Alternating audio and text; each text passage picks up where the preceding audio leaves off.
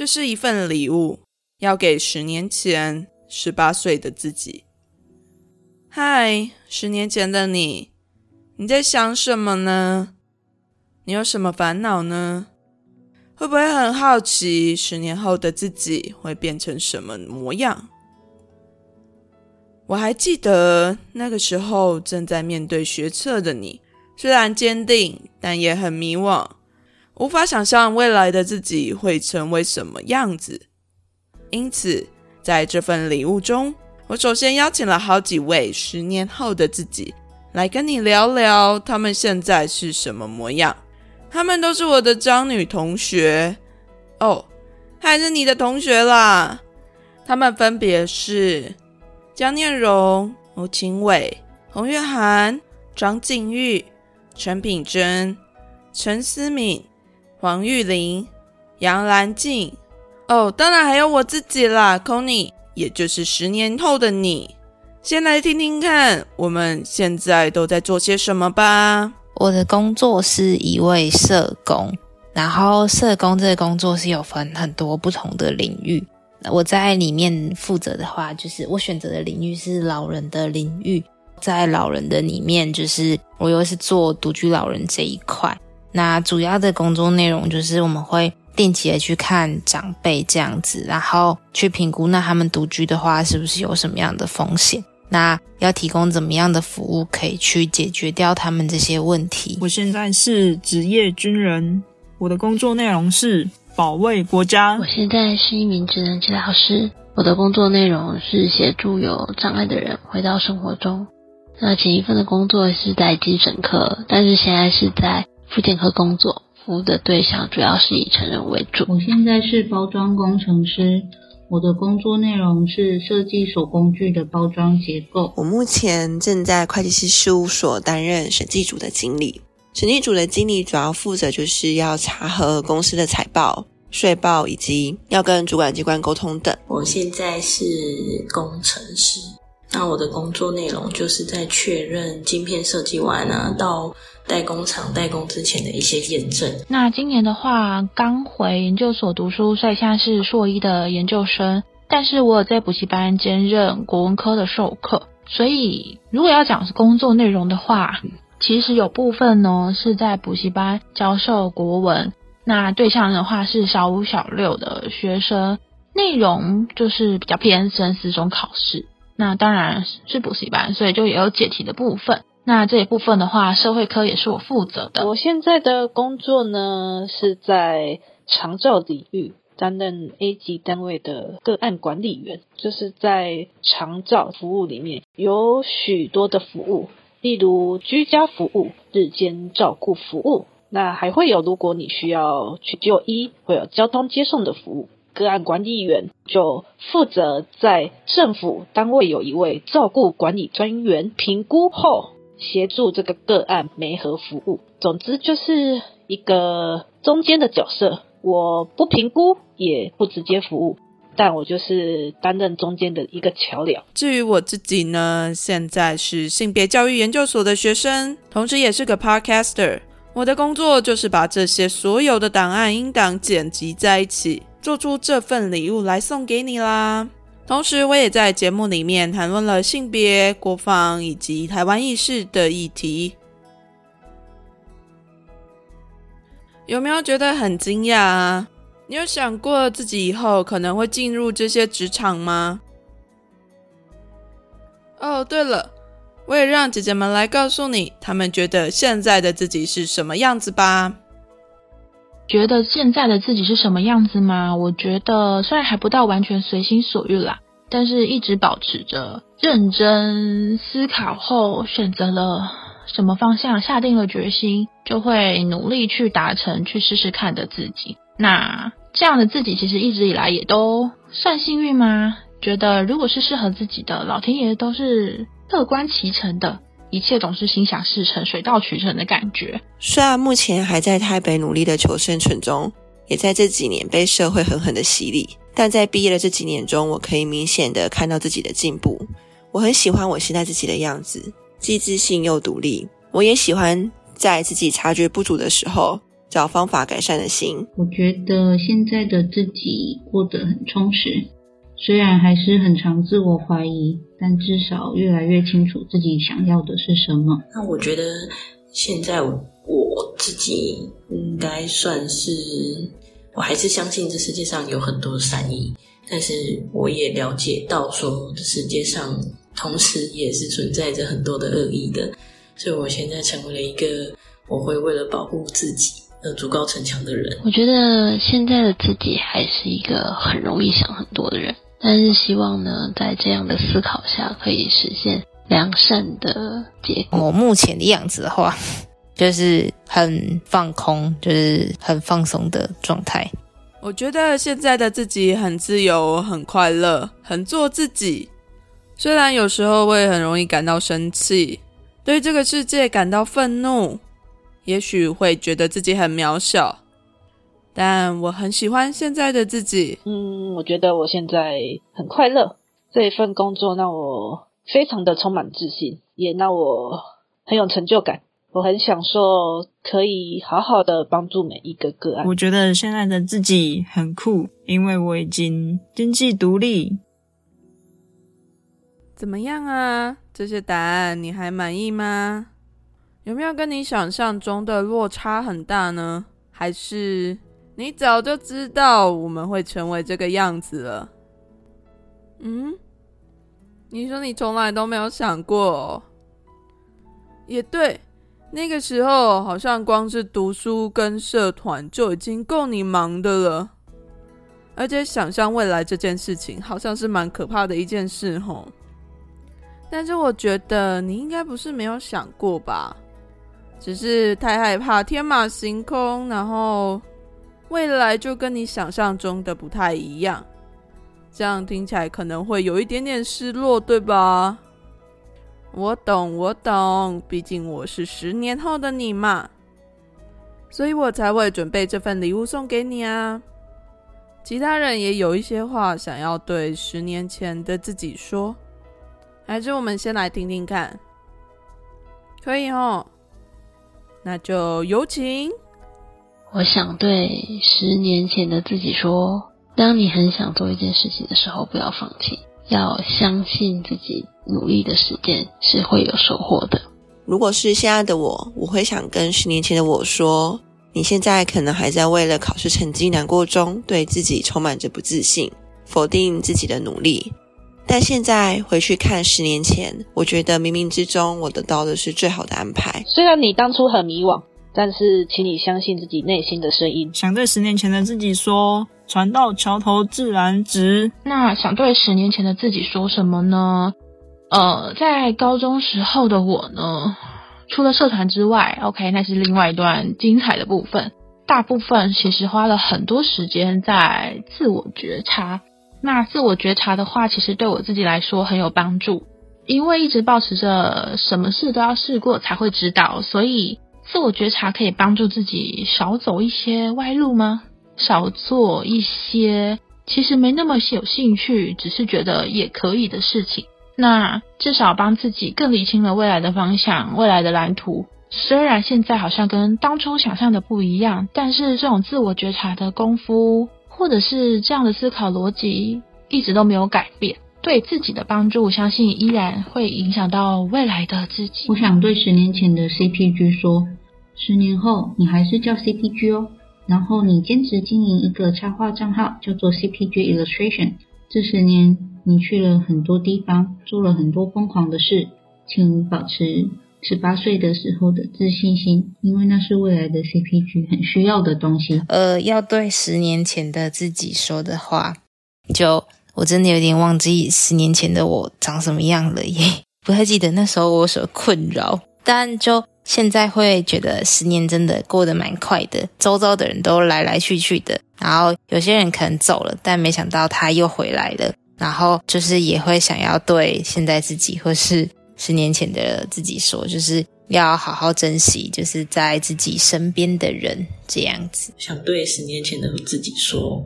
觉得你就好好开心的生活吧，什么都不用担心，因为未来会有很多的磨练要面对。但是未来的我会帮你担下来，不用担心。我过程中也会遇到很多人的帮忙，所以就开心的生活吧。那最重要的是，我觉得在高中前遇到的人啊，认识的朋友，是我目前为止觉得真的就是最善良的人，所以好好珍惜可以跟大家嘴炮的日子吧。天 哪，姐姐们真的是都掏心掏肺的在讲话，希望能够减少一点你对于未来的迷茫感。啊啊！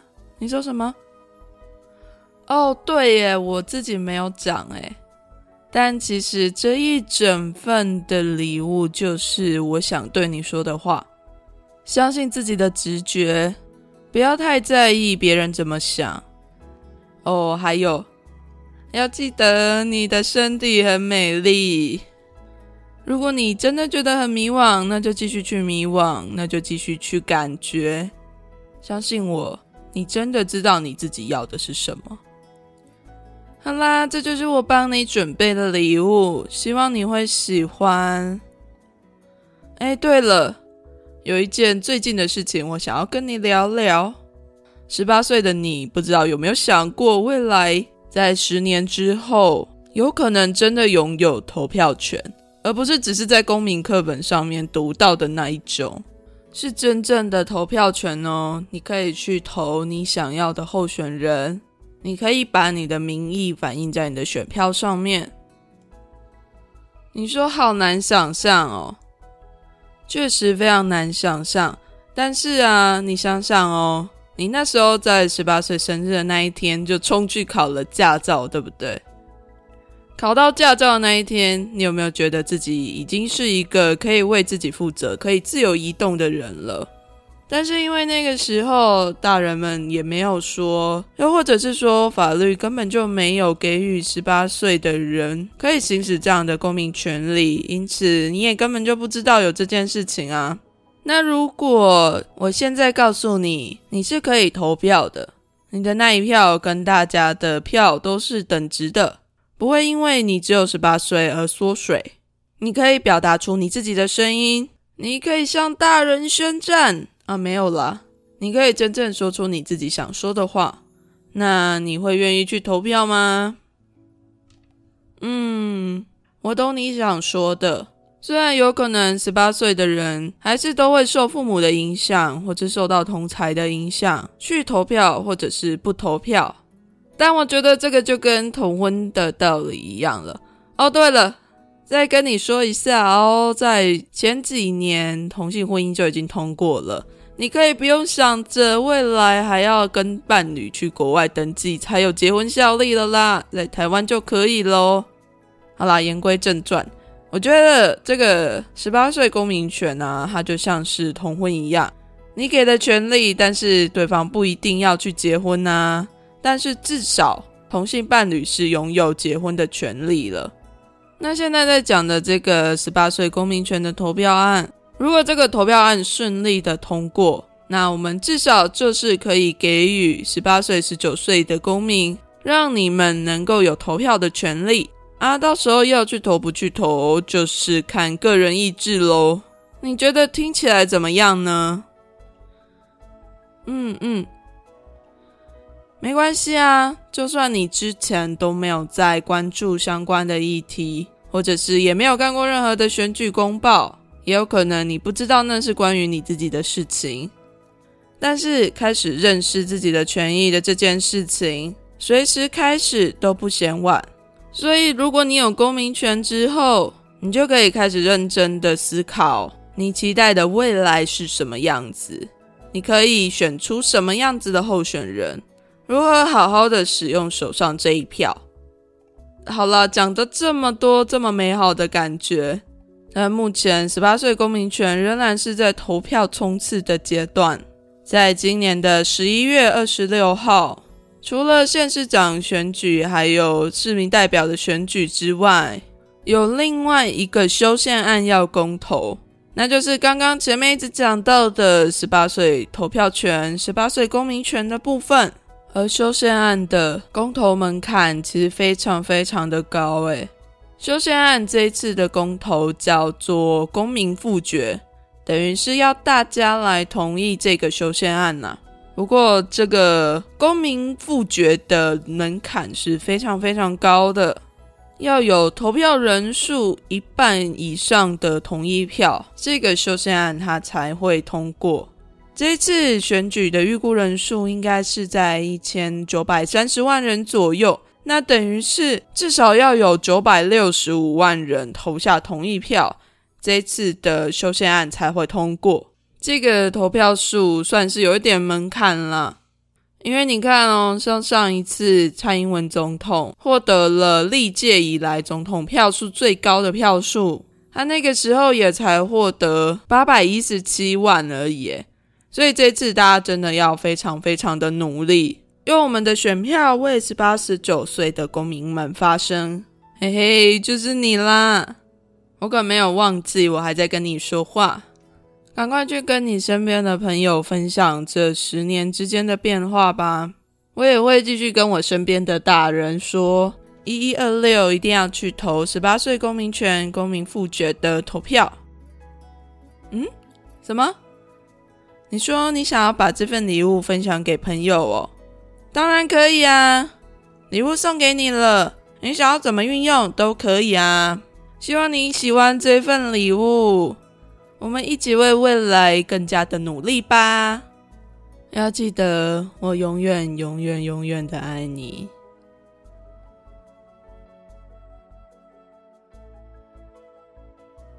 先不要走啊，后面还有小小的彩蛋。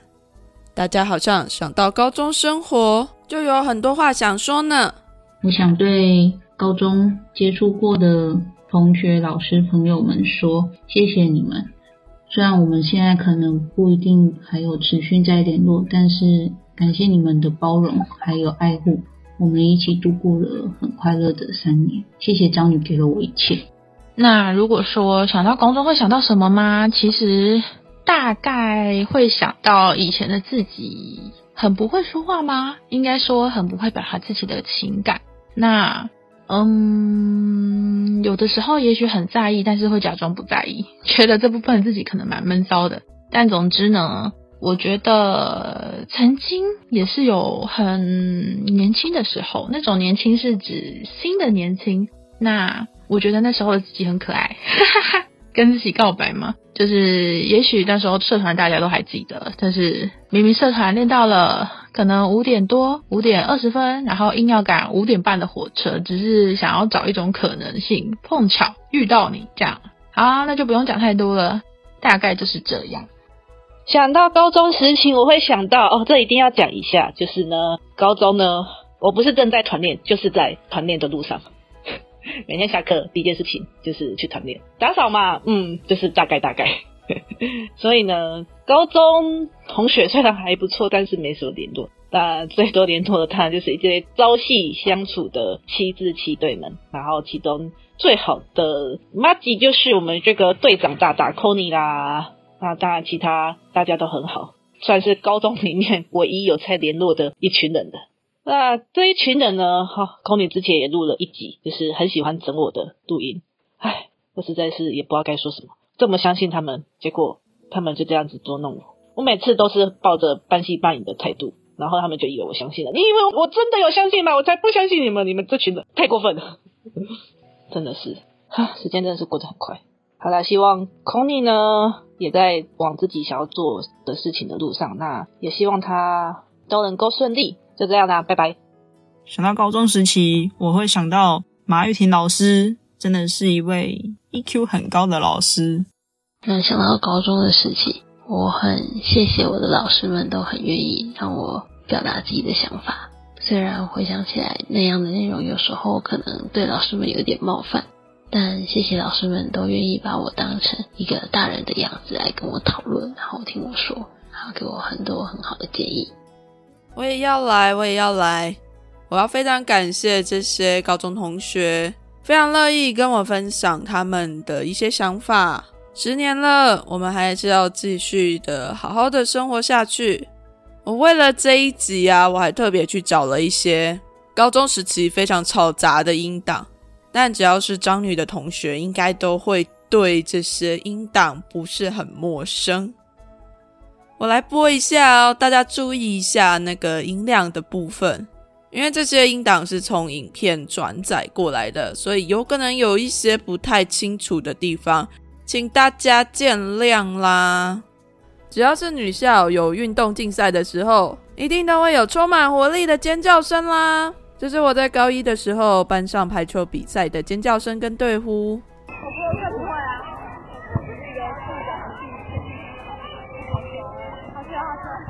Woo! Woo!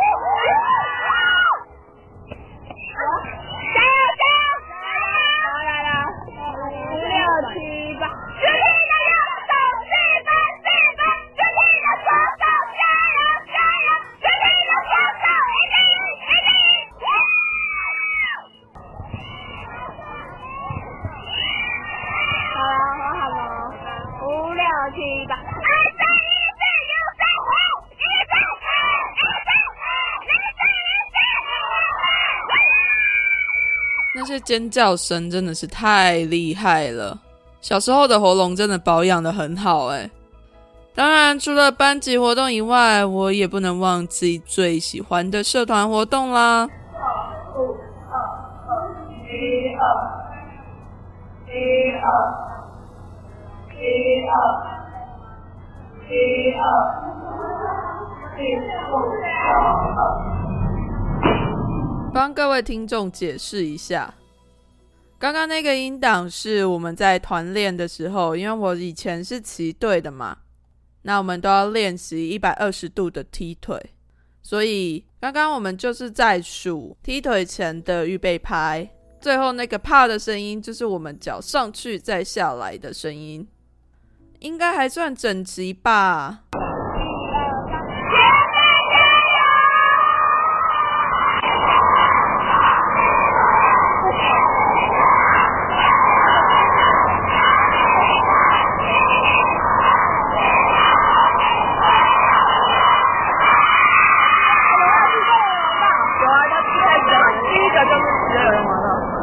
压轴音档来的很突然，但是我就是想要放他一下。这是招女的学姐学妹某种说好的默契吗？就很爱一二三学妹加油，或是一二三学姐加油。然后这个音档是在某个国庆表演的场合里面，乐仪旗队的表演。那后面就是有学妹或者是学姐，大家一起帮忙喊各个队的队呼，因为我们是乐队一队旗队。那乐队的队呼就是张女乐队、风姿卓越、气宇轩扬、唯有乐队；一队的话则是张女一队、精英部队、叱咤风云、唯有一队。我们旗队自己也有自己的呼号，就是旗队永远王道。听起来有点中二，但是那时候我们超爱的。以上这些分享，希望有带你回到你的高中时期，也别忘了一一二六，我们要一起去投票哦。也欢迎你把这一集分享给你的高中同学们，一起来回味一下吧。